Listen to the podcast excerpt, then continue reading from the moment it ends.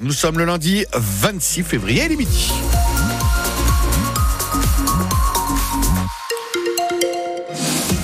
Les informations avec Théo Baucher. Cinq ans après l'attentat de Strasbourg, la justice va passer. Oui, c'est jeudi que s'ouvre le procès aux assises de l'attentat du marché de Noël. Quatre hommes vont comparaître, accusés d'avoir aidé shérif Shekat à se fournir en armes, avant qu'il ne mène son périple meurtrier dans les rues de Strasbourg, tuant cinq personnes et en blessant euh, onze autres. Le souvenir est douloureux pour les victimes, pour les témoins et ceux qui ont suivi la traque. Alain Fontanel était en décembre 2018 le premier adjoint et la question des responsabilités le tarot toujours. On se demande forcément, euh, est-ce qu'on a raté quelque chose euh, Est-ce qu'on aurait pu faire mieux, éviter euh, ce, drame? Après, on, on, connaît aussi la réalité, la taille de la ville, le fait qu'on peut pas contrôler tout un chacun à tout moment. mais je pense que c'est important de, de, pouvoir mettre les choses à plat. Et c'est effectivement le, le, procès de ceux qui ont, qui ont commis des actes directs pour, pour l'attentat, mais c'est aussi l'occasion d'éclaircir et que chacun puisse se faire une opinion euh, et, toujours mieux faire pour, euh, pour l'avenir. Donc c'est des étapes importantes. Je pense qu'on a fait ce qui était nécessaire, ce qui était utile. Après, ça n'a pas permis euh, ici comme ailleurs d'arrêter les, les terroristes, mais il faut regarder avec lucidité et voir pour l'avenir ce qu'on peut faire de mieux. Témoignage à retrouver sur francebleu.fr ainsi que celui d'Audrey Wagner qui se baladait à Strasbourg lorsqu'elle a croisé le terroriste. Le corps d'une femme a été retrouvé immergé dans un cours d'eau hier vers 17h à la Robertso au nord de Strasbourg. C'était tout près de la route de la Vanzeno dans le ruisseau du Steingissen et ce sont des promeneurs qui ont fait cette découverte. Les plongeurs des pompiers ont récupéré ce corps très abîmé. Une autopsie va avoir lieu dans les prochains jours pour l'identifier. La garde à vue du col Marien qui d'enlever un garçon samedi après-midi est prolongé. Il a voulu faire entrer de force l'enfant dans son appartement avant qu'une voisine ne l'en empêche. Elle ramène à sa mère. L'homme de 56 ans n'est pas connu des services de police. Mais que va faire un hélicoptère au-dessus du Barin ces prochains jours? Question que peuvent se poser dès aujourd'hui les habitants de Bischheim jusqu'à Benfeld en passant par Strasbourg. Cet hélicoptère va survoler à basse altitude les lignes à haute tension pour contrôler l'état du réseau électrique, Émilie Pou. Strasbourg Électricité Réseau va vérifier 750 km de lignes à haute tension pour voir s'il y a des pertes de chaleur et pour pouvoir ensuite les réparer, bien sûr.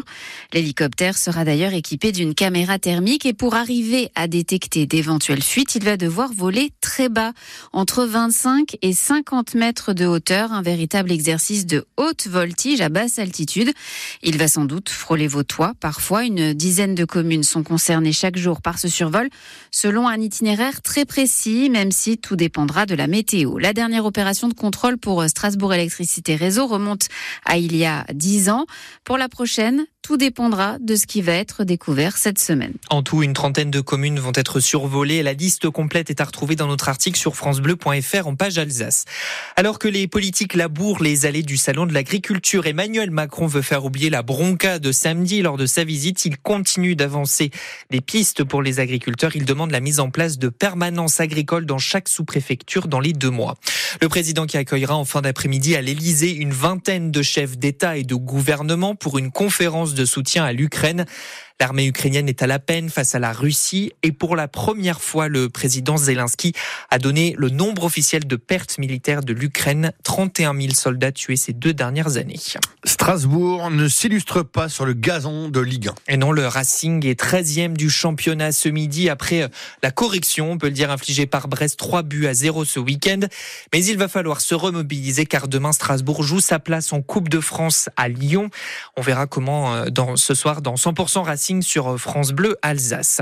Lui est au top de sa forme. Le grand champion alsacien Sébastien Loeb était euh, ce matin sur notre antenne pour souffler ses 50 bougies. C'est son anniversaire aujourd'hui. L'occasion de revenir euh, sur son état d'esprit à ce tournant de l'âge, mais atteindre la cinquantaine ne le freine pas pour autant. J'étais bien à 30 ans ou à 40 ans aussi, hein, mais, euh, mais bon, après, ça fait, ça fait partie de la vie, c'est normal. Et puis bon, je dirais que je suis quand même encore en forme, tout va bien dans ma vie. Donc euh, aujourd'hui, je regarde quand même encore devant. Euh, mm. je, je, suis pas encore, parce qu'on dit vieillir, mais je j'ai pas l'impression de me sentir extrêmement vieux, même si effectivement le temps passe. Mais en rallye raid, c'est une discipline qui demande quand même beaucoup d'expérience. Donc on apprend toujours des choses. on fait des erreurs.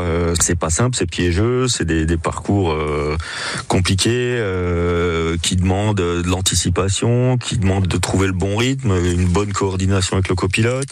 Après, de là à vraiment progresser, c'est difficile. Je vous dirais ça si un jour je gagne le Dakar, on pourra dire que j'ai progressé parce que pour l'instant, j'ai pas réussi. Le Dakar, seul titre qui manque à sa carrière malgré les cinq podiums réalisés.